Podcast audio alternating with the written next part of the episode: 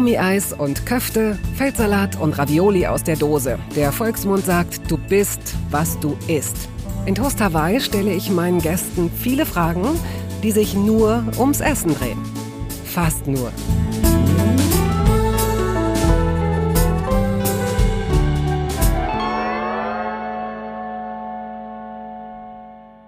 Irgendwann tauchte sie auf. Ein Wesen wie vom anderen Stern mit einem sehr freundlichen, sehr schönen Gesicht, einem Strahlen und stets in Roben, immer besonders und detailreich gekleidet mit Hüten, rötlichen Haaren und roten Wangen. Genau.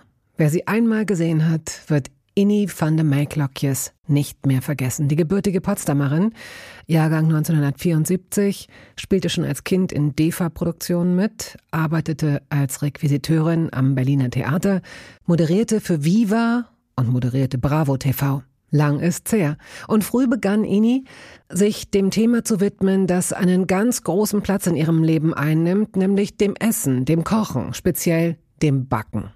Viele Jahre läuft ihre Backshow Sweet and Easy nun schon und ein Ende ist nicht absehbar. Es gibt Bücher zur Show.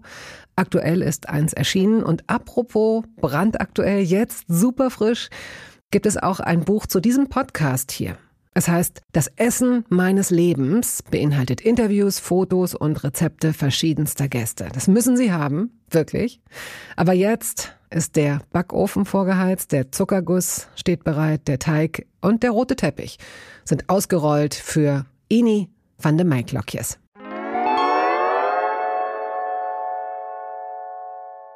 Es geht los. Ini sitzt vor mir und sie sieht aus wie eine Oh, wie eine Installation, wie ein, als hätten wir sie jetzt drei Stunden zurecht gemacht. Ist ganz, ganz schön aus. So, also, Ini, herzlich willkommen. Ich freue mich sehr, dass du heute da bist. Und du wirst endlich auch ein bisschen mehr von dem abdecken, was einige Hörerinnen und Hörer zu vermissen scheinen, nämlich es wird zu wenig übers Backen und über Kuchen und über Torten gesprochen bei Toast Hawaii. Da bist du natürlich irgendwie erste Adresse. Das freut mich sehr. Ach, ich freue mich auch, dass ich herkommen kann und übers Essen reden, weil ja. ich finde, das ist ja was, was uns alle irgendwie beschäftigt. Die einen, weil sie es nicht wollen und die anderen, weil sie es wollen, so wie ich. Ich beschäftige mich viel und leidenschaftlich gern mit Essen. Als ich mich jetzt eben noch mal so ein bisschen eingelesen habe und auch gestern in deinem aktuellen Buch nachgeschaut habe, da wusste ich, ich muss umdenken. Bis dato dachte ich immer, die schlimmsten Berufe ist so Schlachter, Bestatterin oder wahrscheinlich Fahrschullehrer oder Fahrschullehrerin. Aber zu den schlimmsten Berufen muss Food-Fotografie gehören. Nein, das sind die schönsten Berufe. Die se nein, weil Sie müssen es sehen. Sie müssen den ganzen Tag diese, also diese Fotos von deinen Torten, von deinen Keksen, von diesen ganzen Sachen, zu wissen, dass du es ablichtest, ablichtest, ablichtest, nächstes Motiv und du kannst es nicht essen. Ich glaube, dass, also Foodfotografie habe ich auch schon mal gemacht. Mhm. Und äh, ich finde, das ist der schönste Beruf, weil du dich damit beschäftigst und das nicht essen musst. Also es ist ja so, ich drehe ja mit ganz viel Torten ich stelle sie her. Und danach soll ich meistens, also manchmal weigere ich mich auch einfach, wenn der Tag schon so lang war und das ist das fünfte Rezept, dann weigere ich mich da reinzubeißen, weil ich einfach nicht mehr kann. Weil wenn du den ganzen Tag nur mit süßen Sachen arbeitest und sie einatmest, vor allen Dingen bei Vanille, wenn du viel mhm. Vanille mhm. einatmest, bist du irgendwann satt du magst es nicht mehr. Das heißt, wenn wir beim Drehen sind, haben wir nebenbei auch nicht Süßigkeiten rumstehen, wie viele bei irgendeinen Produktionen oder so, sondern wir haben da Gläser mit sauren Gurken. Wir haben Salami, wir haben Käsehappen. Also wir haben so herzhafte Sachen am Set, mm. weil du die ganze Zeit nur diesen Zucker riechst. Und die ersten zwei Tage mag das total schön sein, aber nach zwei Wochen ist es echt so, wo du denkst, gib mir ein Schnitzel, gib mir eine halbe Kuh. Und selbst äh, manch ein Vegetarier sehnt sich dann nach Fleisch. Okay, das ist überzeugend. Das ist, äh, das stimmt. So habe ich es noch gar nicht mhm. betrachtet. Ich ähm, bin zu der großen Ehre gekommen, ähm, vor einiger Zeit für das Kundenmagazin des KDW abgelichtet zu werden in einer Reihe ah. mit anderen Menschen. deren Beruf etwas mit Essen zu tun hat. Ja. Und ich wusste gar nicht, dass dieses Porträt, das in dieser Zeitschrift veröffentlicht wurde, auch als sehr großes Porträt aufgezogen wurde und in der Lebensmittelabteilung oh dort oh hängt. Sodass, wenn Freundinnen und Freunde dort langgehen, plötzlich äh, kriege ich so eine Nachricht. Ich weiß nicht, ob es da jetzt immer noch hängt oder wie hm. lange noch, aber und mein Motiv, ich saß da vor Pancakes, vor einem Stapel Pancakes. Und deswegen ich, und ich wollte die so gern essen. Ich war satt. Ich hatte keinen Hunger, aber ich wollte die so gern essen. Und da habe ich so gedacht, ich muss mich jetzt total zusammenreißen, weil äh, hier wird noch was gefummelt, da wird noch was drüber gestreut, da ist die Lichtbrechung nicht ideal, der Fotograf sagt hier, da, ba, ba, ba, ba. Niemand darf das einfach essen. Und deswegen habe ich gedacht, das ganze Team muss sich zusammenreißen und das ist wirklich hart. Aber so wie du es schilderst, diese Torten werden ja dann wahrscheinlich nach Drehschluss auch verteilt ans Team die oder wie wär, das? Es, also beim großen Backen, da fragen ja immer alle immer wieder, wo ich dann denke, also irgendwann muss es doch jeder verstanden haben. Wir haben am Anfang ja zehn Kandidaten, es werden ja immer weniger, das heißt, es wird auch immer weniger Gebäck. Es wird zum Schluss auch irgendwie immer mehr sich geprügelt um das bessere Kuchenstück. Am Anfang ist es immer ganz schön viel und du merkst, da wird nur das sehr Gute weggefuttert. Das, was mhm. nicht so lecker ist, das bleibt dann manchmal länger stehen. Aber wir sind so viele Leute. Ich glaube, wir sind am Set insgesamt mit Kandidaten und Jury und Licht und Ton und äh, Runner und so sind wir, glaube ich, 70 Leute. Und da gehen zehn Kuchen schnell weg. Also okay. es lebt nicht hm. lange. Und dann gibt's ja immer noch die Schlossherrin, die auch gerne kommt und guckt, ob noch was im Catering steht, was sie dann stibitzt und mhm. mitnimmt ins Schloss. Mhm. Ich glaube, als wir uns äh, letztes Mal begegnet sind, das ist ziemlich genau zehn Jahre her. Verrückt, kommt mir nicht so lang vor. Ja, hm. aber da wurde, jetzt musst du mich korrigieren, da wurde deine erste Backshow. Da waren erstmal zehn Episoden geplant. Zehn. Genau. Und wir haben mittlerweile die elfte Staffel gedreht. Die wird jetzt, glaube ich, auch irgendwie jetzt ausgestrahlt. Ich weiß es gar nicht genau, weil das wird ja immer so verteilt auf ja. dem Sender. Genau. Und wir haben jetzt die elfte Staffel gedreht. Das also ist das, echt krass. Da ist viel passiert. Du musst es so gut gemacht haben, dass die Leute einfach gesagt haben, mehr davon. Das darf nicht aufhören. Ich glaube, was auch so ein bisschen das Geheimnis ist, also zum einen, dass euch Leute, wenn andere backen, das gerne angucken. Das kann ich verstehen, weil Backen ist noch ein bisschen anders als Kochen. Ne? Man hat halt diese ganzen Utensilien, die auch schön aussehen oder schön aussehen können und nicht so professionell, sondern vielleicht rosa, hellblau mit Pünktchen oder irgendwas sind. Also so ein bisschen mhm. Spaß bringen. Und ich glaube, was auch so ein bisschen das Geheimnis ist, alle die, also ich sag immer, wer backt, ist ein guter Mensch, der kann nicht böse sein. Aha. Und irgendwie denke ich mir so, Leute, die backen, sind auch so ehrlich. Also auch so ehrlich sich selbst gegenüber mit ihrer Figur. Weil ich kenne niemanden, der ein, also wenn er mit Leidenschaft backt, das nicht auch gerne isst. Also ich kenne auch Leute, die was backen und es dann nicht essen. Die kenne ich auch, aber die kämpfen mit sich und mit ihrer Figur mhm. und mit irgendwas. Ne? Mhm. Ne? Aber alle Leute, die wir, also unsere Kandidaten, die wir bei uns in der Sendung haben oder auch so unsere Jury und alle drumherum, die probieren das auch gerne. Aber das sagt mir ja gleichzeitig, die sind auch mit sich selber im Reinen, weil sonst würden sie es sich ja verbieten wegen der Kalorien oder wegen was auch immer. Und deshalb denke ich immer so, diese Backleute sind auch so ehrliche, grundzufriedene Leute vielleicht in sich. Also ist so. Kann sein. Also du hast so viel Erfahrung mit Menschen äh, gesammelt, die gerne backen, dass du wahrscheinlich recht haben wirst. Also, also ich, ich, hoffe. Ich, ich kenne das vom Kochen so, dass Leute manchmal sagen, ähm, ich ich mache das für andere. Dieses Zubereiten macht mir total Spaß und ja, ich schmeck mal ab, aber ich brauche das dann gar nicht. Hm. Und dann weiß ich natürlich nicht. Dann kann man jetzt muss man vorsichtig sein, ob man sagt, liegt es daran, dass du nicht zunehmen willst oder liegt es daran, dass es dir wirklich reicht, dass du auch satt bist, dass so ein, dass so ein Prozess des Kochens, du probierst hier mal, du, stipp, du dippst da mal, keine Ahnung. Ja, ich weiß nicht. Also beim, beim Kochen denke ich immer, also ich koche auch leidenschaftlich gerne. Ich koche auch für meine Familie immer.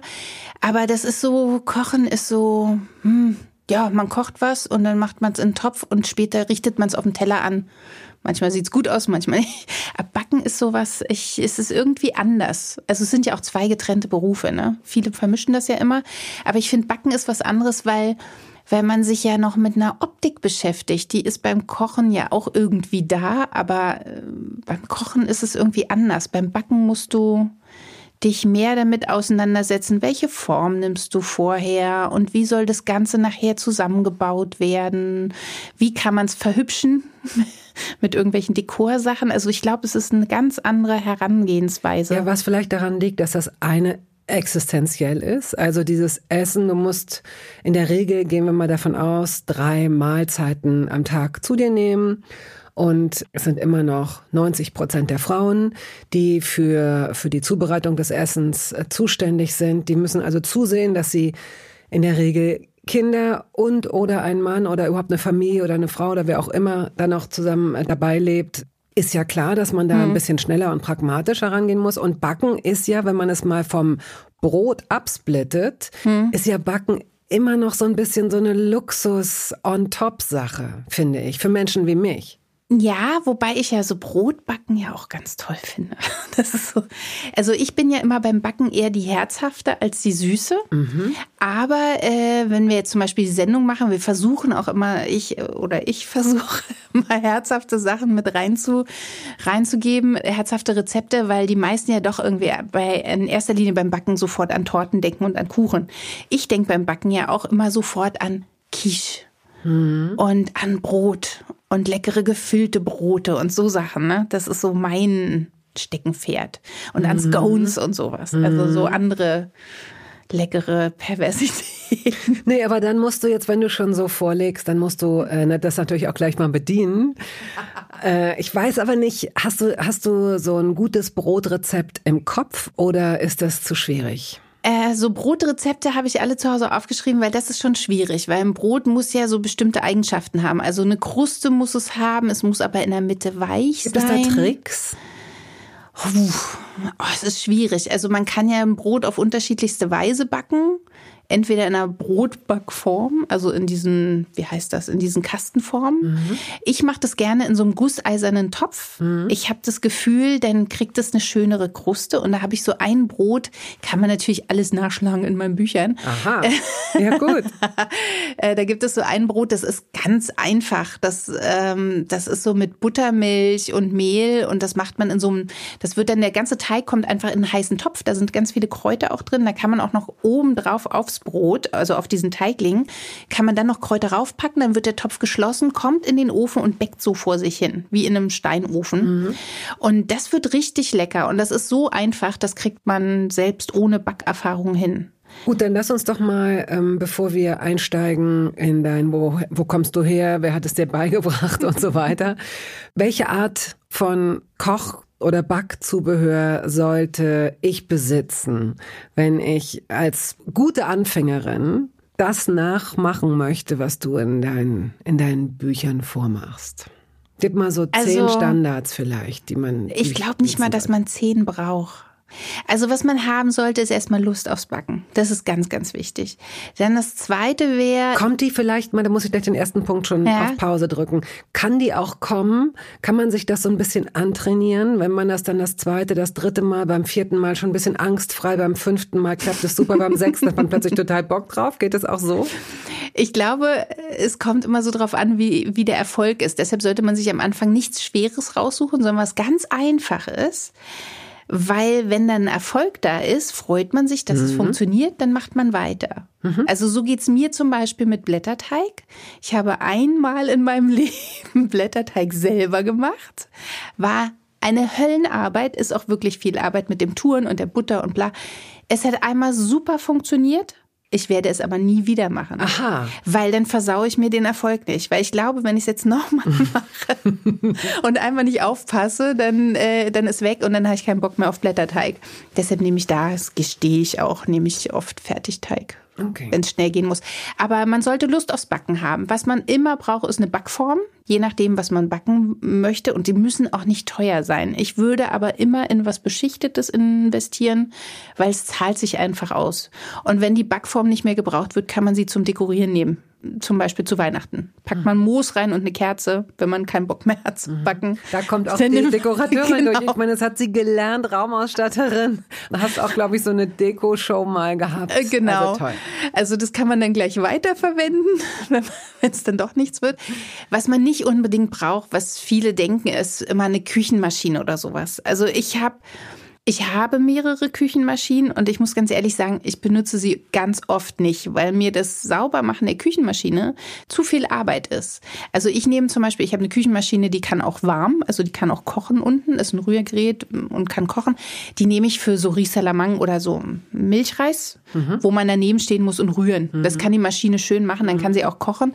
Dafür ist sie praktisch. Aber zum Backen, um Teig anzurühren, brauchst du eine Schüssel wenn es geht, noch so ein, so ein Löffel, so ein Teigschaber, dass du die Schüssel gut umrühren kannst, vielleicht ein Quill. Aber so viel braucht man nicht. Ich nehme auch ganz oft die Hände. Also keine Knethaken für so ein, äh, du kannst es ja auch an einem. An so einem Handmixer. Also ja, ja, genau, genau. So ein Handmixer. Ja, ja, genau. Ein Handmixer ist ganz praktisch.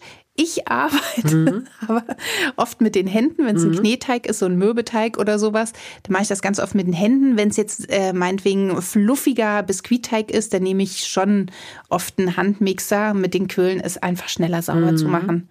Lustigerweise nehme ich aber wiederum, wenn ich Sahne habe, ein ganz altes Gerät, das hatte meine Oma schon, das ist ein Wegglas und da ist oben so ein Aufsatz drauf, sieht aus wie eine Zitronenpresse, kann man auch Zitronen auspressen oder Orangen, hat aber auch eine Kurbel und unten sind so Quirle dran. Ja. Das heißt Rührfix. Ja. Kann man mal googeln, dann findet man das.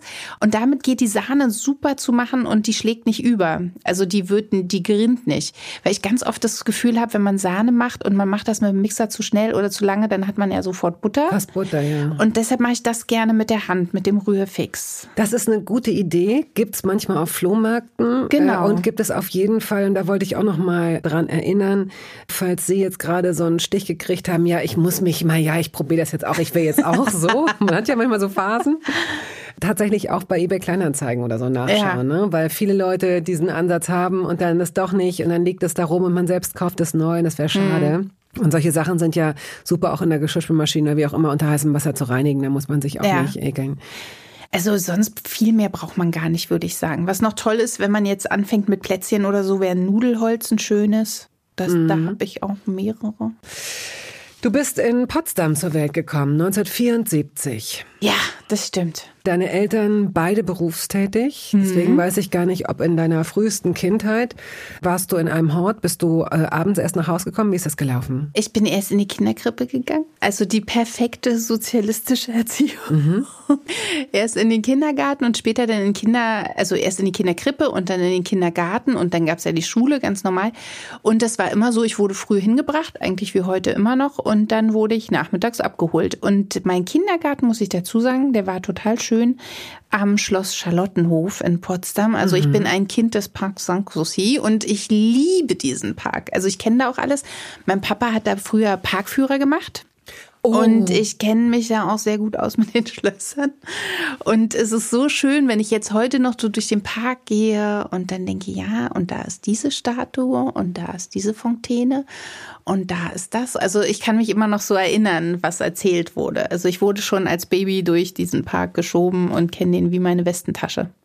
Wenn du dich an das Essen deiner Kindheit erinnerst, mhm. habt ihr abends zusammen gegessen als Familie? Ja, es gab immer Abendbrot. Und das ist bis heute in meiner Familie auch so geblieben. da gibt es auch immer Abendbrot. Nur du hast zwei Töchter, die jetzt fünf, sechs Jahre alt sind? Fünf sind die. Und mittlerweile essen wir aber anders Abendbrot. Also Früher mit meinen Eltern gab es abends Stullen und eine Zeit lang war ich, das fand ich ganz toll, weil ich die Stullenbeauftragte. Was heißt das? Ich durfte, ich durfte in der Küche immer Armbrot machen und durfte dann den Teller machen, wo so Käse drauf ist und so Gurkenscheibchen und Tomaten. Also es wurde immer hübsch angerichtet, ne? So auch die Wurst oder was man auch immer so hatte. Und ähm, mittlerweile essen wir dänisches Abendbrot, sage ich dazu immer. Dein Mann ist Däne. Mein Mann ist Däne, genau.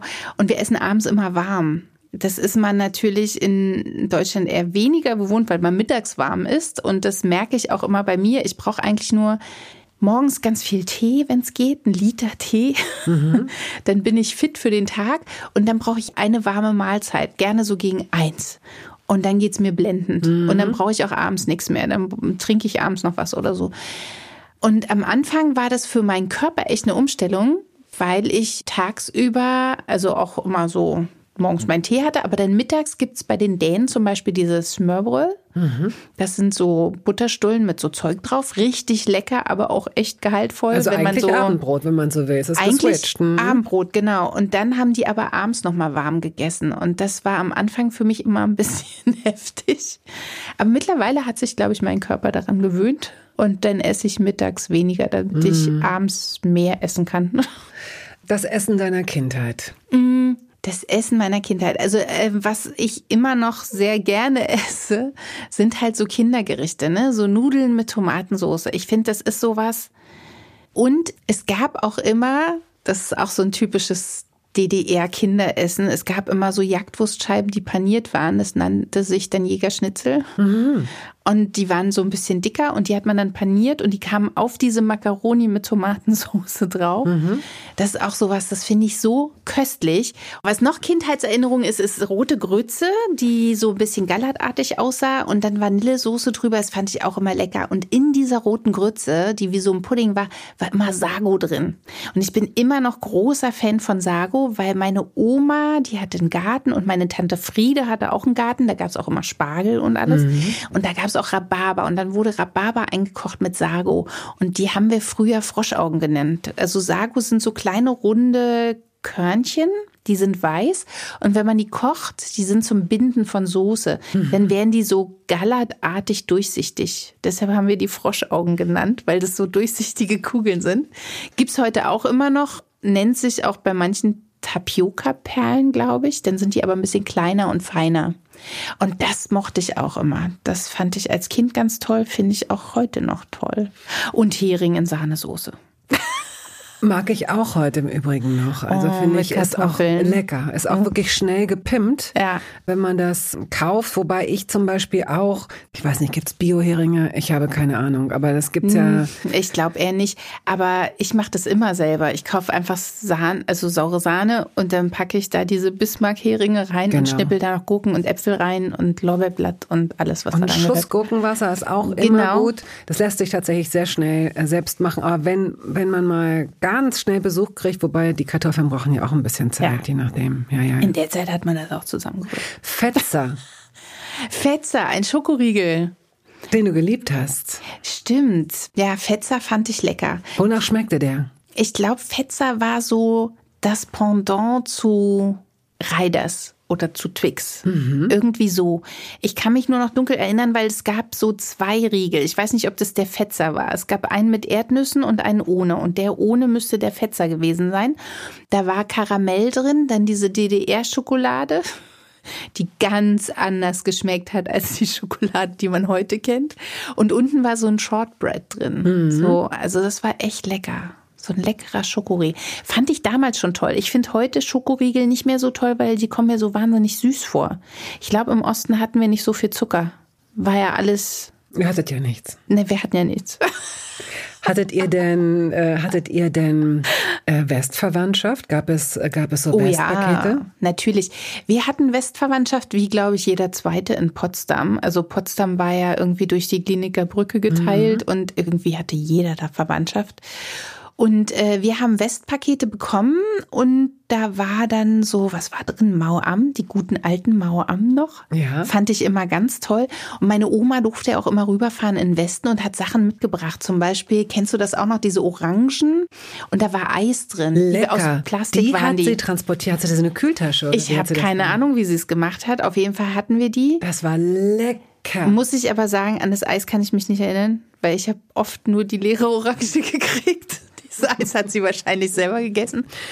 In meinen äh, sehr alten Unterlagen für unser erstes Interview fand ich zu meiner eigenen Überraschung das Stichwort früher auch Pasta mit Brause.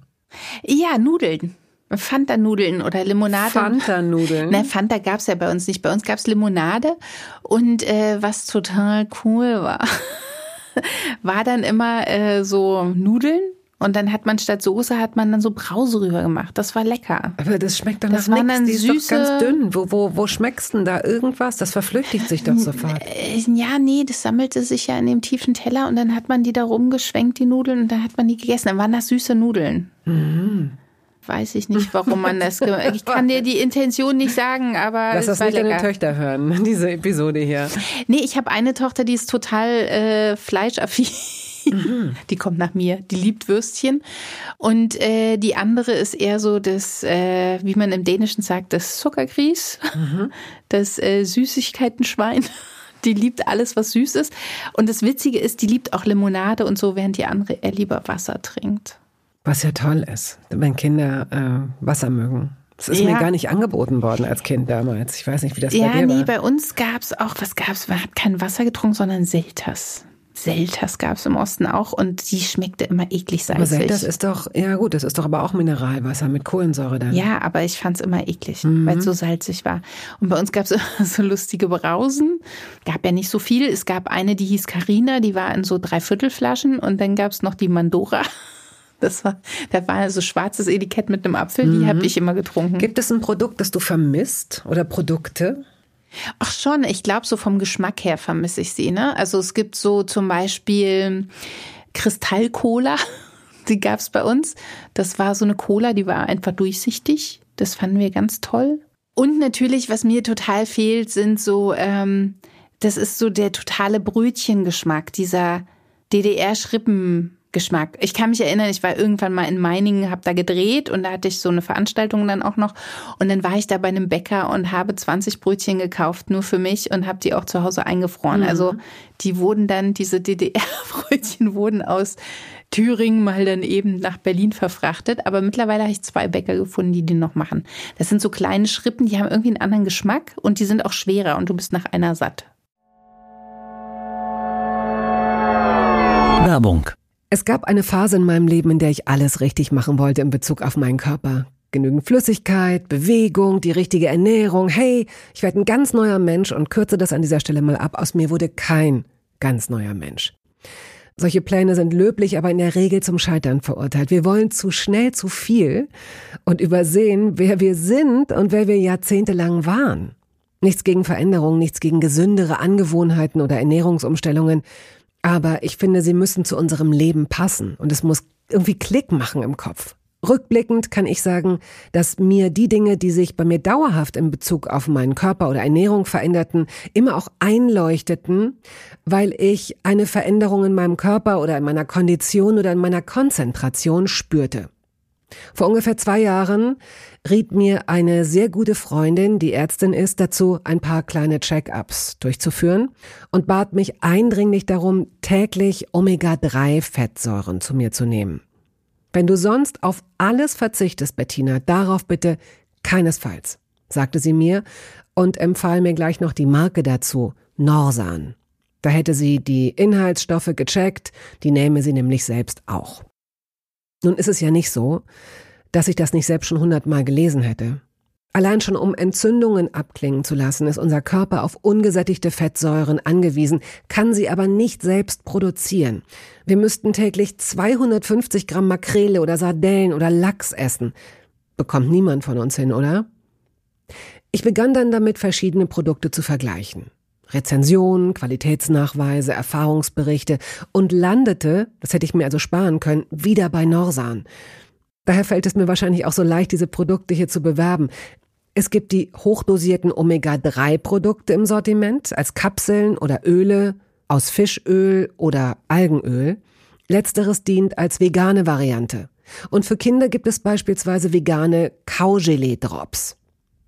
Mein Favorit ist das Fischöl, weil ein Esslöffel pro Tag ausreicht und ich damit zudem noch Vitamin D3 aufnehme. Gesundheitsversprechungen kann und darf ich hier nicht machen, das ist klar, aber ganz subjektiv als Bettina kann ich sagen, dass ich mich deutlich fitter und konzentrierter fühle seit anderthalb Jahren, also seit ich das Öl täglich nehme. Und ich werde dabei bleiben, Podcast-Werbung hin oder her. Und meine Arztfreundin ist auch happy. Sie ist eine von über 5000 Ärztinnen und Ärzten, die die Produkte von Norsan empfehlen. Ich habe auch gerade nochmal nachgeschaut. Norsan ist die meistverkaufte Omega-3-Marke in deutschen Apotheken. So, und weil das der Deal auf Gegenseitigkeit ist, machen wir es hier endlich auch mal so, wie Sie das vielleicht schon aus anderen Podcasts kennen. Es gibt einen Code mit einer Ermäßigung von 15 Prozent auf Ihre erste Bestellung. Dieser Code ist gültig bis zum Ende des Jahres und lautet Toast 15, kleingeschrieben und ohne Leerzeichen. Toast 15. Sie finden die Infos dazu auch in den Show Notes.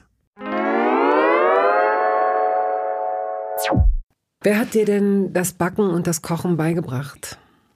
Ich glaube, so richtig beigebracht hat mir das gar keiner, weil meine Mutter hat ja gearbeitet und dann war ich viel auch bei der Oma und da wurde halt gekocht und gebacken und dann hat man einfach mitgemacht. Ich glaube, das war gar nicht so nach dem Motto, hui, wir machen heute ein Event, ich bringe dir Kochen bei, sondern das hat man einfach so vom Zuschauen. Also wenn ich bei meiner Oma war, hat sie meistens, also so eine Erinnerung, ne? Sie stand am Herd mit einer Schürze und hat Kriegsklößchensuppe gemacht, die ich sehr geliebt habe. Und dann hat sie gekocht und ich saß in der Küche, habe so gemalt oder geschrieben oder irgendwas und habe ihr einfach zugeguckt und habe dann, wenn sie gesagt hat, gib mir mal das raus oder gib mir mal das oder wie macht man eine Mehlschmitze, dann Schwitze, dann stand man halt daneben, hat einfach mitgemacht. Ich glaube, so habe ich Kochen und Backen mhm. gelernt. Gar nicht so dieses, ähm, wir machen jetzt was zusammen, wir suchen uns ein Rezept, sondern es war einfach, ich glaube, viel war das früher so, auch, also wird im Westen genauso gewesen sein, weil heute kannst du ja alles kaufen, ne? alles fertig kaufen. Und früher musstest du ja wirklich viel selber machen. Und äh, dann hat man das einfach gemacht. Und so war das bei uns auch. Wir hatten einen Garten, wir hatten viel Obst. Das heißt, es musste ja entweder eingeweckt werden, da, musste, da wurde die ganze Familie involviert in diese Produktion.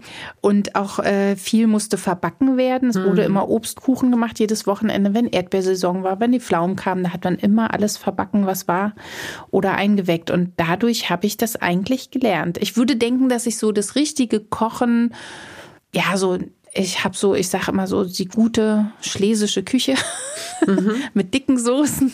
Das habe ich so von meiner Oma. Und ich glaube, so Eintöpfe und so Erdbeerkuchen habe ich von meiner Mutter. Und ich kann mich erinnern, dass ich als Schülerin auch gerne, also wir haben so einen befreundeten Bäcker, den habe ich auch Onkel genannt. Mhm. Bei dem war ich dann immer im Laden und habe Ferienarbeit gemacht und habe da halt ähm, bisschen mitgebacken, mitverkauft. Okay, solche Sachen. aber das war, und das hast du gemacht, weil du Lust drauf hattest oder weil das der Job war und dann plötzlich ist diese, diese, diese Lust dazu oder das Talent so in dich reingekrochen? Ich glaube, ich mochte schon immer alles, was mit Essen war, aber eigentlich war es in dem Moment nur ein Job, weil ich habe auch in der Wäscherei gearbeitet. Und in einer Fleischerei und Würstchen gedreht habe ich auch schon. Beim Bäcker war es natürlich am schönsten, weil der Kuchen war immer schnell ausverkauft. Da hatte man mittags dann schon frei. Brot war auch schon ausverkauft, weil die Leute schon um sieben kamen, alles gekauft haben, dann war leer, dann konntest du nach Hause gehen. Also deshalb fand ich, glaube ich, damals den Job ganz gut. Da hatte man mhm. zeitig Feierabend. Aber ich glaube, Backen war so mit das Ansprechendste, was ich fand. Und eigentlich war das gar nicht so jetzt die Leidenschaft, dass ich gesagt habe, oh, ich muss immer backen oder so. Das habe ich automatisch gemacht. Ich habe auch immer, als ich noch in Mitte gewohnt habe, dann meinen Freunden irgendwas habe ich gebacken, dann habe ich das denen in den Laden gebracht, dass die was zu essen haben. Irgendwie so. Es war nie so, dass ich jetzt gesagt habe, oh, ich muss das machen und ich will das fürs Fernsehen machen. Also das war dann eher so ein Zufall, dass das so zusammenkam. Also für mich war das so ein, so wie man isst und trinkt, was ganz Normales. Als du das gerade eben erzählt hast, dass du dann früh Feierabend hast, weil alles ausverkauft war, habe ich gedacht, das ist so irre. Das ist gar nicht denkbar. In dieser Welt, in der ich hier lebe und auch in der die meisten anderen Menschen leben, ist es gar nicht denkbar, dass man zu einem Bäcker geht und der macht mittags zu, weil alles ausverkauft ja. ist. Sondern, und wir reden ja jetzt hier, gut, wir reden aus so einer, das war so ein Hybrid nach der Maueröffnung. Wie gesagt, du bist Jahrgang was, 74? Ne, das war noch davor der Maueröffnung. Das war noch in der DDR, zu DDR-Zeiten, wo wir, wo ich äh, Ferienarbeit gemacht habe. Verstehe. Das war noch vor der Maueröffnung. Und da war es wirklich so, das Brot kam früh in den Laden. Die Leute haben sich früh angestellt, um es zu kaufen. Und dann war es mittags alle. Also wir hatten auch früher nur Brötchen, Mohnbrötchen oder Käsebrötchen. Also es gab nur die drei Sorten. Mohnbrötchen war sechs Pfennig und das normale fünf. Hm. Und ich glaube, ein Käsebrötchen war richtig teuer. Sieben Pfennig. Vielleicht. Haben sich denn die Verheißungen des Westens, hat sich das erfüllt in deinem Leben? Das, was du dir da möglicherweise vorgestellt hast, oder warst du enttäuscht, als du dann merktest, dass die Dinge, auf die du plötzlich Zugriff hattest, auch lukullisch, dass das irgendwie gar nicht so spannend war, wie du es dir erhofft hast? Ach, ich war, glaube ich, ich war da ohne Vorstellung. Also äh, als, als man ja dann alles haben konnte, war ich erstmal sehr vorsichtig ne? und habe mich rangetastet an die Sachen und erstmal alles angeguckt und mhm. beäugt. Mhm. Und ich kann mich auch noch erinnern, dieses erste Mal im Supermarkt. Bei uns war es ja so, ähm, die Kaufhalle hat zugemacht abends. Es war wirklich alles leer gekauft, weil die Leute Angst hatten, die wussten ja nicht, was am nächsten Tag reinkommt. Und dann wurde über Nacht aus der Kaufhalle ein Supermarkt. Und so, alles war mh, neu. Mh. Und es gab zwar noch so ein paar Ostprodukte, die standen ganz unten, aber alles andere war aufgefüllt mit Westware. Und äh, da war es dann echt komisch, dass man davor steht und manchmal gar nicht wusste, was das ist oder wofür mhm. man das nimmt. Ne? Deshalb, also sich da so rantasten, ich bin da schon neugierig, sich alles mal angucken, vielleicht auch was ausprobieren, aber ich hatte da null Erwartung oder also ich habe mir darüber gar keinen Gedanken gemacht, weil beeinflussen konnte ich das ja sowieso nicht. Das war ja auf einmal, es war ja auf einmal so und dann war es halt so. Aber ähm, ich hatte da ja das Glück, dass ich direkt äh, nach der Wende auch im Westen gearbeitet habe und da gab's damals den Bäcker meines Vertrauens, der immer Lebkuchenherzen hatte. Und das fand ich ziemlich toll. Dann bin ich immer zur Arbeit auf den Kudamm gefahren mhm. und daneben war der Bäcker. Und dann habe ich mir da immer die Lebkuchenherzen geholt für die Pausen. Das fand ich großartig. War in deinem Leben tatsächlich so, dass dein Körper dich immer als, dass du immer ein, ein Freund, eine Freundin deines Körpers warst? Dass du so, wie du es jetzt gerade beschreibst, auch Lebkuchen, du dich gefreut hast, warst du immer so eine intuitive Esserin? Oder gab es auch da ähm, Phasen in deinem Leben, Leben, in denen du gehadert hast oder dich neu sortieren musstest? Ich glaube, das hatte ich nie. Also ich habe immer das Gefühl, dass früher, und damit meine ich jetzt so ein bisschen die Ostzeit, aber auch im Westen war es, glaube ich, auch so, da hat man nicht so doll auf die Figur geguckt. Das ist unheimlich erst hochgekommen durch die ganzen sozialen Medien, dass der Körper so doll eine Rolle spielt. Ich glaube auch, dass, dass so Instagram ein bisschen schuld dran ist. Das war so eine lustige Erfindung mit schönen Fotos und irgendwann hat sich das so entwickelt, dass es nur noch darum geht, wie man aussieht auf Fotos, wie man rüberkommt auf Fotos, weil ich habe mir nie Gedanken um mich selber gemacht, sondern wenn ich mich mit was wohlgefühlt habe, auch mit irgendwelchem Essen, dann war ich fein. Wenn ich was nicht mochte oder es nicht essen mochte oder wenn ich keinen Hunger habe, dann habe ich auch nichts gegessen. Man hat sich nicht so eine Platte drüber gemacht wie heute über Aber Essen. Interessant, weil letztendlich die auch die Jobs, mit denen du bekannt geworden bist und Fernsehen gemacht hast, das war ja auch Viva, das war ja auch Bravo TV, das waren ja eigentlich auch so Formate, in denen Tische. es ja schon, in denen es schon auch darum ging, dass da gab es eine Sängerin wie Alison Moyer, die war übergewichtig, die fiel einem auf oder, oder so andere Ausnahmekünstlerinnen, die Weather Girls waren irgendwie übergewichtig, aber ansonsten war das ja auch alles irgendwie ziemlich skinny, ziemlich schick. Ich will dich damit jetzt nicht hm. überführen, sondern ich habe gerade überlegt, ah, okay, aber es war doch auch schon vorher. Also es war aber ja schon es ist ganz witzig, weil ich habe gestern im Drogeriemarkt hat mir eine Frau an der Kasse, die war ganz putzig, die meint, oh, jetzt sehe ich dich mal in echt, du warst immer mein Vorbild, weil du hast einfach angezogen, was du wolltest. Mhm. Du hast dir keine Platte drum gemacht. Ich glaube, das war's. Ich habe mir nie Gedanken drum gemacht. Also ich habe auch angezogen, was ich anziehen wollte und ich wollte ja ich glaube, das Einzige, was ich nicht wollte, so sein wie die anderen. Ich, mhm. Vielleicht ist das mhm. so ein Punkt. Wir kommen zu entweder oder. Banane oder Zitrone? Zitrone. Wasser oder Saft? Saft. Was für Saft? oh, ich liebe Guavensaft. Guavensaft. Da kann ich nicht. Kennst du das Gefühl, du trinkst Guavensaft, hast ihn im Mund, du hast auch den Geschmack im Mund, du schluckst runter, ist es schon weg, der ist so flüchtig. Und dann muss man mehr trinken, aber irgendwann ist man so satt, dann kann man nicht mehr trinken, aber man kann nicht aufhören, Guavensaft zu trinken. Joghurt oder Pudding? Pudding. Toll. Endlich mal jemand, der Pudding sagt. Schokolade oder Chips? Schokolade. Was für Schokolade? Gerne eine richtig hochprozentige, also so eine Herrenschokolade. Sowas mag ich total gerne. Ansonsten bin ich für jede Schokolade, wo Salz mit drin ist, du zu haben. Du hast welche mitgebracht. Das ja. fand ich so toll. Ich hatte für einen Moment die Befürchtung, dass du sie hier einfach nur gekauft hast, weil es die hier in der Ecke gibt. Es gibt hier so einen Schokoladen, so heißt er oh, auch, eine ehemalige alte Apotheke, wo das noch alles äh, drin gelassen wurde, diese ganzen, dieses ganze Holz äh. Und die verkaufen schon ziemlich leckere Sachen. Und du kamst hier an und hast gesagt, ja, ich habe endlich mal wieder diese Salzstäbchen. Salzstäbchen, kennst du die? Nicht so Salzstäbchen. Dachte noch so, toll, da werde ich, das, da werde ich nicht Gefahr laufen, davon was haben zu wollen. Aber das ist Schokolade mit Salz. und so ganz hauchdünn. Und das, mm. also das ist ja sowas, wo ich dann denke, das ist halt Genuss, ne? Da muss man das zelebrieren. Weil Schokolade ist ja eigentlich was total Teures. Also wenn du gute Schokolade hast, ich habe mal eine Schokoladenverkostung gemacht, kannst du auch wirklich rausschmecken, was eine gute Schokolade ist und was eine schlechte mm. Schokolade ist. Und seit ich das gemacht habe und auch so mit diesen ganzen Leuten zu tun habe, die so mit Süßkram zu tun haben, bekommst du so das Gefühl für so tolle Lebensmittel. Und mir fällt es zum Beispiel total schwer, kann man ja ruhig mal sagen, eine Milka oder eine Rittersport oder sowas zu essen. Mittlerweile bin ich wirklich so drauf, dass ich denke, das ist keine richtige Schokolade. Mhm. Also es schmeckt einfach anders, ein anderer Schmelz auf der Zunge, anderer Geschmack. Also da ist ganz viel los. Und ich bin zum Beispiel von der Kakaofrucht, gibt es ja was wir essen, sind ja die gerösteten Bohnen, also die Kerne der Kakaofrucht. Und da bleibt ja ganz viel übrig. Und aus das Übrige ist ja die eigentliche Frucht. Und aus dem gibt es ein Mousse.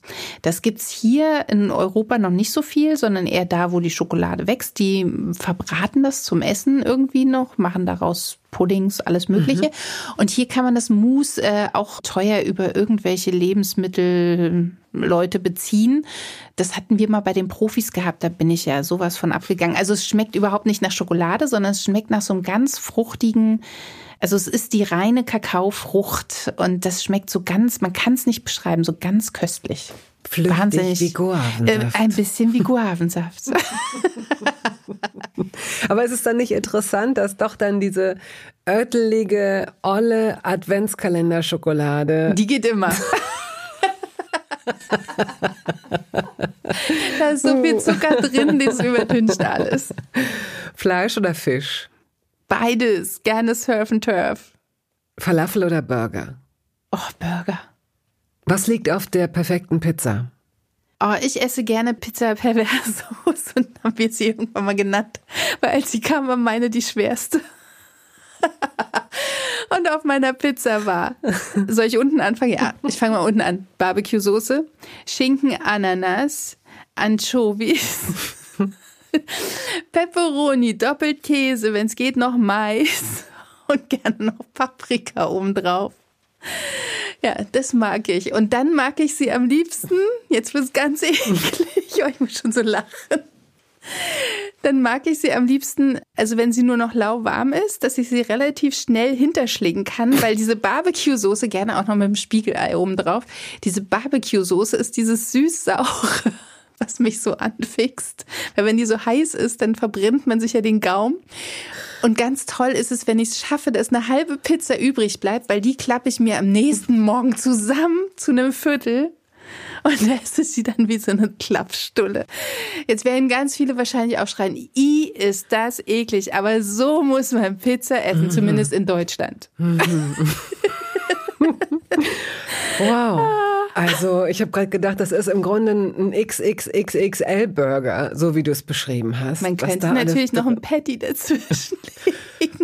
Man kann gar nichts mehr dazwischen legen, weil das alles runterpurzelt wahrscheinlich. Auch so abenteuerlich, dass der Käse, Doppelkäse nicht extra zum Schluss drauf kommt. Sondern nee, am besten ist, wenn er dazwischen ist, weil dann zieht er sich noch so, weil der dann von oben nicht hart wird wenn da oben noch so mhm. Pepperonis drin ah. oh Gott, Wie oft isst du denn diese Pizza Perverso? Ah, es gab eine Zeit in meinem Leben, da hatte ich keine Küche und da habe ich die relativ häufig gegessen, weil so eine Pizza reicht ja dann für zwei, drei Tage. Und warte, dann wurde. Warte, warte, du hast die bestellt, du hast den Mut gehabt, die zu bestellen? Ja. Also sie selbst zu machen, ist ja mal die eine Sache. Ah, guten Tag, Fräulein Eni. Sie schleppen ja die ganzen vollen Einkaufstaschen bis unter das Dach. Ja, das ist heute für meine Pizza Perverso. Aber zu sagen, guten Tag, ähm, ich bin Kundin Nummer 28, ich hätte gerne Pizza. Okay, was soll denn drauf liegen? Ah, wie viel Zeit haben Sie? Haben Sie einen Blog? Oh, mein Stift ist leer, warten Sie kurz. Und dann noch, na, na, na, na. Da ist ja die Bestellung schon ziemlich lang. Naja, ich habe immer eine fertige genommen, wo schon viel drauf war. Und ah, habe dann immer dazu gesagt, ja, okay. das und das und das extra. Aber die wussten das dann schon. Ich habe ganz viel Besuch. ich habe den das. Ah ja. Ja, ja, na klar. Ja. Ah, deshalb mag ich, glaube ich, auch so. Kennst du so gefüllte Brote? Wenn man so Brot hat, wo schon Sachen mit reingebacken sind? Ja, da bin ich hin und her gerissen? Nee, da bin ich ablehnend. Dem ja? stehe ich ablehnend gegenüber. Ähm, das mag ich nämlich auch, wenn da schon so richtig mm. Sachen sind. äh, ich habe da so eins, äh, das, das mache ich, oh, das habe ich jetzt bestimmt schon zwei Jahre nicht mehr gemacht. Das müsste ich mal wieder machen. Es kommt in so eine kleine Kastenform und es schmeckt eigentlich wie eine eingerollte Pizza. Da ist ganz viel Käse drin und Tomaten, so getrocknete Tomaten und Salami und oh. Ja, ich kenne Oder eine Pizzatorte. Hast du das schon mal gemacht? Das ist das Leckerste, was es gibt. Brauchst du nur eine kleine Springform und dann nimmst du einfach fertigen Pizzateig. Legst den rein, belegst den mit Tomate und Salami und alles, was du magst. Und dann kommt wieder ein Pizzateig und dann das gleiche nochmal und dann wieder, wieder, wieder. Stapelst. Und dann kann, das kann man auch sehr gut kalt essen, so abends auf der Terrasse Jetzt mit einem Bier. eine Terrasse. Ja, oder eine- auch vorm Fernseher, meine Okay. Diese gestapelte, guten Tag, das ist gestapelte aus einer Springform. Das stelle ich mir vor wie so eine nicht enden wollende, wie so eine Hochhauslasagne. Also es ist wirklich, ja, so ein bisschen ist das auch so, weil du kannst es dann wirklich so wie Tortenstücke schneiden und kannst es dann eigentlich in der Hand nehmen und essen. Also es ist dann, es ist lecker. Apropos Lasagne, sowas habe ich auch schon mal gemacht, so eine Lasagnentorte. Das war auch gut mit so riesen Röhrennudeln. Sieht auch hübsch aus. Ich habe mal gehört, dass eine mehrstöckige Torte sich, ähm, dass die nur deswegen nicht auseinanderfällt, weil es sowas gibt wie Tortendübel. Und dass man, wenn man keine Tortendübel hat, dass man auch Strohhalme nehmen kann. Aber es gibt ja keine Strohhalme mehr. Ähm, nein, dann nimmt man äh, Macaronis. Also es gibt, Ah. äh, wenn man so riesen, also man kann auf verschiedene Art und Weise Torten stapeln. Wenn man gute Torten hat, kann man bis zu drei oder vier so stapeln, ohne dass was einkracht. Aber dann müssen die schon richtig ordentlich gemacht sein. Ich habe mal so eine mit neun Stockwerken, haben wir, glaube ich, mal gemacht. Die war aber nicht so groß, die Torte. Aber das hat gehalten ohne Dübel. Aber es gab, äh, oder gibt's ja immer noch für so Leute, die mehrstöckige Torten machen, gibt es so ganz dicke Halme. Eigentlich wie wenn man so Bubble Tea trinkt. Da gibt's doch auch so dicke Strohhalme. Und sowas ist es dann aus Plastik, was man dann praktisch reinmacht in die Torte, damit die gerade stehen bleibt und dass man immer mm, Cakeboard, das ist so eine dünne Pappe zwischen die einzelnen Lagen packt, dass praktisch die Pappe auf diesen Stöckern ruht und das Gewicht praktisch verteilt. Hm, Und die zieht man dann raus oder bleiben die liegen? Die bleiben dann meistens liegen, weil du da die Torte ja so rausschneidest. Die, Wenn das Cakeboard aus sehr dünner Schokolade wäre, ja, das wäre noch besser. gerade was Also, erfunden. ich bin großer Freund von äh, Dingen, die man reintut, die man alle essen kann. Ich finde es immer doof, wenn man eine Torte macht. Das haben wir auch ganz oft beim Backen, dass die Jury irgendwie Torten anschneiden muss und dann sind da so viele Piekser drin, damit die Torte steht, wo ich dann denke, dann ist sie schlecht gebacken, weil wenn eine Torte richtig gut eingesetzt ist, so nennt man das, dann steht die auch ohne großartig. Also für drei Stockwerke muss man nicht unbedingt diese Strohdinger da reinpacken, diese Strohhalmdinger aus Plaster. Bringt es eigentlich Unglück, wenn eine Hochzeitstorte einstürzt? Nee, ich würde denken, es bringt eigentlich Spaß auf der Party. Ähm, nee, war ich mir noch nie drüber Gedanken gemacht. Müsste man mal so einen Hochzeitsplaner fragen, ne, was dann passiert. Also meine hatte fünf Stockwerke, war sehr lecker. Hast du die selbst gemacht? Nee, die hat eine, meine Backup-Bäckerin gemacht. Also bei meiner Backsendung, bei meiner kleinen, da habe ich ja noch eine Backup-Bäckerin. Wir sind sehr gut befreundet. Wir wohnen auch in einer Straße. Und äh, die hat die Torte gemacht. Und da war sogar ein Stockwerk übrig, das kleinste. Das haben wir dann eingefroren und später gegessen. Ich glaube, ein Jahr später oder zwei, ich weiß nicht mehr genau. Und eine halbe Torte war noch übrig, die ging dann zur Mutter in die Firma. Die haben sich auch alle gefreut. Und es gab noch neben der Torte, weil ich dachte, nur süße Sachen sind doof, gab es herzhafte Macarons. Die waren der Hit. Die waren ganz schnell weg. Reis oder Nudeln? Nudeln, Reis oder Kartoffeln? Kartoffeln, Kartoffeln oder Nudeln? Kartoffeln. Mit? Ach, Kartoffeln am liebsten so mit äh, Butter und Salz. Ah, Kartoffeln, Apfel oder Birne? Birne, Gin oder Wodka? Gin. Aber gerne mit dem Wodka drin. Das kann nicht sein. Und noch ein bisschen Barbecue-Soße drin. Tomate oder Paprika? Tomate, Frikadelle oder Falafel? Frikadelle, Gut. Teller oder Brettchen? Teller. Ich habe so viele schöne Teller. Oh, ich liebe Teller. Wie sieht denn eigentlich eure Küche aus? Wir haben mittlerweile eine sehr große offene Küche, also die mündet in einen Esswohnbereich, also ist sehr offen. Die Küche an sich ist relativ klein, also wir haben, glaube ich, so zwei Küchenzeilen, eine an der Wand, dann eine gegenüber und da ist auch gar nicht so viel Platz. Ich glaube, das ist nur ein Meter, dieser Pflichtmeter, der sein muss für die Ofenklappe. Und äh, wo sich die beiden an der Stirnseite treffen, ist das Waschbecken. Da guckt man dann raus. Das finde ich so schön. Und ähm, an diesen beiden Tresen machen wir ganz viel Essen. Das ist eine Metallküche aus schwarzem Metall und hat eine Eichenholzplatte oben drauf. Und der Rest der Wohnung, also in der Küche ist ähm, dann alles noch so schwarz-weiß. Ich habe so alte Metrofliesen dran mit so einem so 20er Jahre mit so einem schwarzen Band und oben so einem Abschluss. Dann darüber eine weiße Pünktchentapete, also weiß mit schwarzen großen Punkten. Und da hängt dann noch so ein Tellerregal mit so schönen Tellern zum Anrichten. Und äh, der Rest der Wohnung ist sehr bunt. Also viele, also es gibt Leute, die kommen rein in die Wohnung und sagen, um Gottes Willen, es ist mir alles zu durcheinander und zu bunt. Es gibt aber auch Leute, die kommen rein, wie zum Beispiel die Betty aus unserer Sendung, Frau Schliephake-Burchert, die denkt so, ach guck mal, das habe ich auch, das habe ich mhm. auch, das habe ich mhm. auch. Also es gibt so zwei Seiten, aber die meisten sagen, irgendwie fühlt man sich direkt heimisch. Also man fühlt sich direkt wie zu Hause. Aber du hast jetzt, was mich daran irritiert, ist, dass es, dass du gar nicht so viel Arbeitsfläche zu haben scheinst, was ja normalerweise nee, bei Leuten, braucht die man gerne, ja auch nicht. Aha, braucht man nicht. Das ist ein Trugschluss. Die Leute leiden aus, aus falschem Grunde, wenn sie sagen, ich habe hier keinen Platz also wenn Sie keinen Platz haben, dann haben Sie irgendwas falsch angeordnet, weil ich habe mir die Küche, ich weiß noch, wir hatten da jetzt gar keine Küche drin, deshalb habe ich sie geplant und ich habe überlegt, okay, hier muss der Kühlschrank stehen, weil da ist ein Stromanschluss, ne? Mhm. So manche Sachen kann man ja nicht mhm. ändern, so und da ist der Wasseranschluss. Das heißt, ich habe hier den Kühlschrank, dann möchte ich da eine kleine Ablagefläche, wenn ich vom Einkaufen komme, um alles mhm. rauszupacken, was in den Kühlschrank sortiert wird. Mhm. So, das ist eine kleine Ablagefläche. Dann kommt der Herd. Und dann habe ich die Handwerker dazu überredet, das Wasser rumzulegen um die Ecke, dass es praktisch an der Stirnseite ist. Ist nicht in jeder Küche machbar. In unserer ging's. Weiß auch nicht, was er mhm. gemacht hat, aber er hat es irgendwie um die Ecke gebaut. Und dadurch habe ich praktisch neben dem Herd links und rechts ein bisschen Platz, was super ist. Und dafür habe ich aber, weil ich glaube, viele entscheiden sich für eine Kochinsel. Ich habe bewusst, ich wurde schon dafür ausgeschimpft, den Herd direkt an die Wand gemacht. Zum einen, weil ich dann denke, es ist praktischer beim Saubermachen. Mhm. Dann kannst du einfach die Fliesen abwischen und spritzt nicht in die Gegend und so. Und ich habe den gegenüberliegenden Tresen total frei. Da kann ich eigentlich alles machen. Da kann mhm. ich mit Blumen dekorieren. Da kann ich meine Weihnachtsdekoration draufstellen und in der Mitte kann ich schnippeln.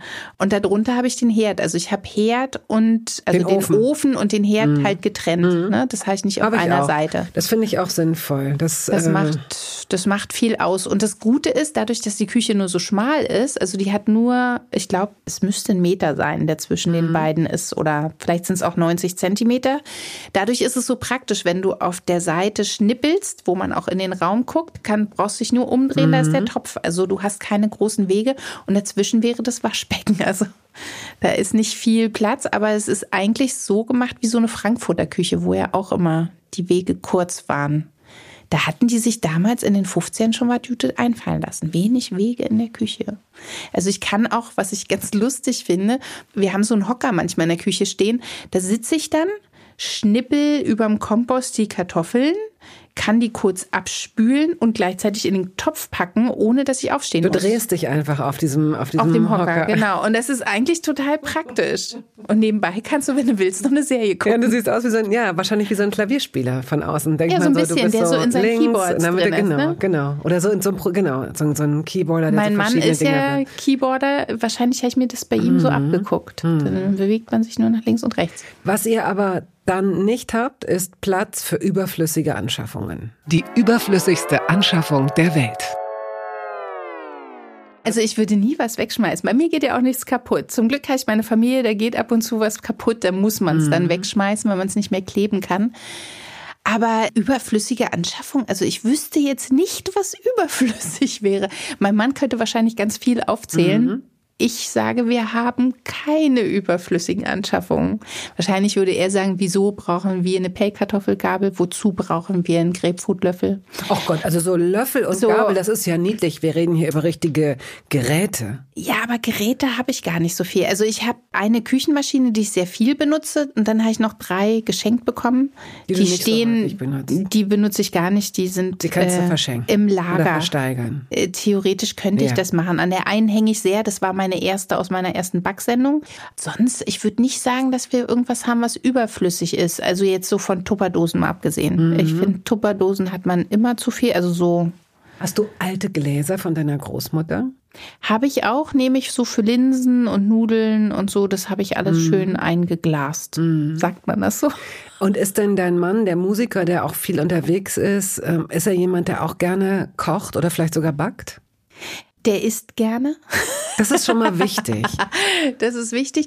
Im Moment ist er nicht so viel unterwegs, weil er jetzt in der Botschaft arbeitet, aber da nimmt er sich auch immer Essen mit. Das finde ich sehr vorbildlich. Dein Essen oder Essen, das er selbst gemacht? Na, mein Essen, weil er ist sehr gut in Spiegeleiern. Okay, also er kocht nicht. Punkt.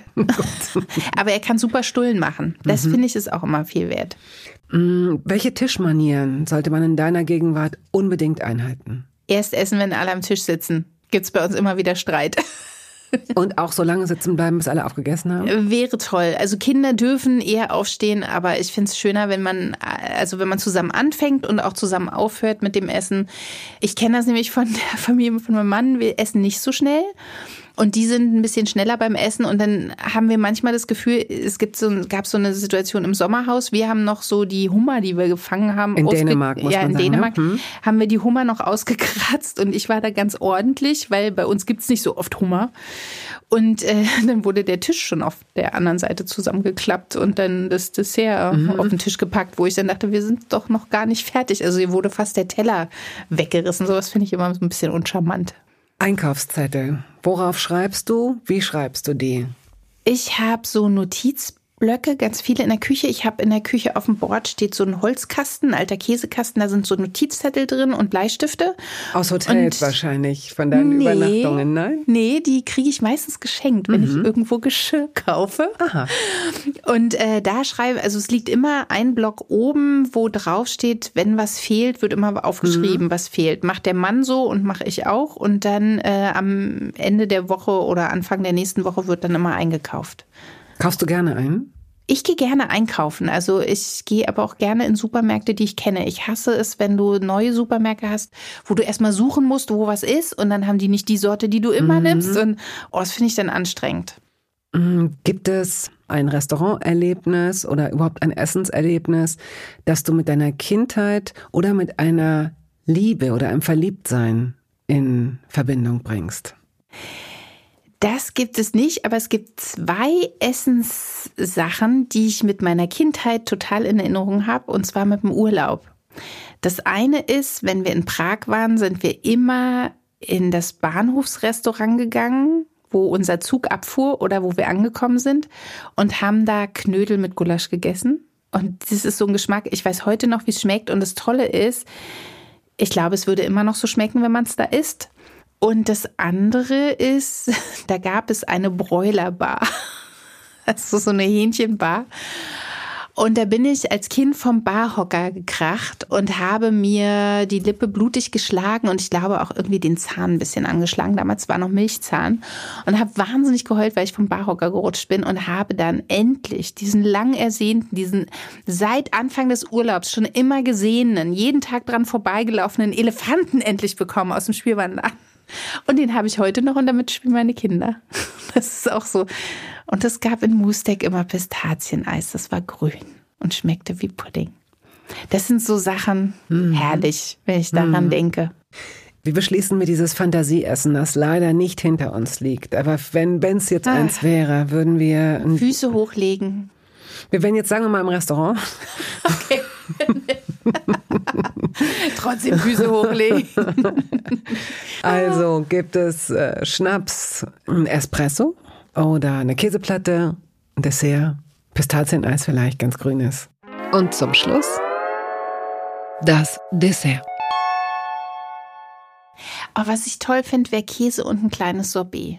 So ein kleines Zitronen-Basilikum-Sorbet und eine Käseplatte. Gut. Dann wäre ich sehr glücklich. Christopher mir. Toll. In der Theorie, leider nur. Wenn hier jemand wirklich was umsetzen sollte, dann wärst du das. Du müsstest sowas sagen wie, oh, das hat mir so viel Spaß gemacht, Bettina. Und wenn du Lust hast, weiß ich aber nicht, ob deine Zeit es zulässt, würde Lade ich gerne mal für dich kochen. okay. Ah, irgendwann klingelt es an deiner Tür und dann steht da eine dreistöckige Torte oh. und dahinter taucht mein Gesicht auf. Ja. Es war mir eine große Freude, liebe Inni, und du hast mich, mich wirst du mit einer gewissen Unruhe zurücklassen, die daraus resultiert, dass ich in deinem aktuellen Backbuch herumgeblättert habe. Also, wenn Sie auch angefixt sind, dann können Sie sich eins von Innis Büchern kaufen oder deine Shows sehen, ja, Sweet mhm. and Easy. Auf Six läuft das. Genau. Und sicherlich auch in der, in der Mediathek zu sehen. Also vielen Dank und tschüss. Danke, dass ich da sein durfte. Halt, stopp, warten Sie. In eigener Sache möchte ich feierlich bekannt geben, dass das erste Toast Hawaii Buch da ist. Es heißt Das Essen meines Lebens und darin vorkommen Olli Schulz, Iris Berben, Anke Engelke, Guido Maria Kretschmer, Flake, Barbara Schöneberger, Henry Hübchen und einige andere. Und jede und jeder von ihnen hat mir ein Essens-Selfie geschickt und ein persönliches Rezept. Das ist ein super Buch zum Verschenken für alle Feste, für alle Geburtstage und Essenseinladungen. Das Essen meines Lebens. Ein Kochbuch, ein Interviewbuch und ein Fotobuch. Sie können das jetzt bestellen.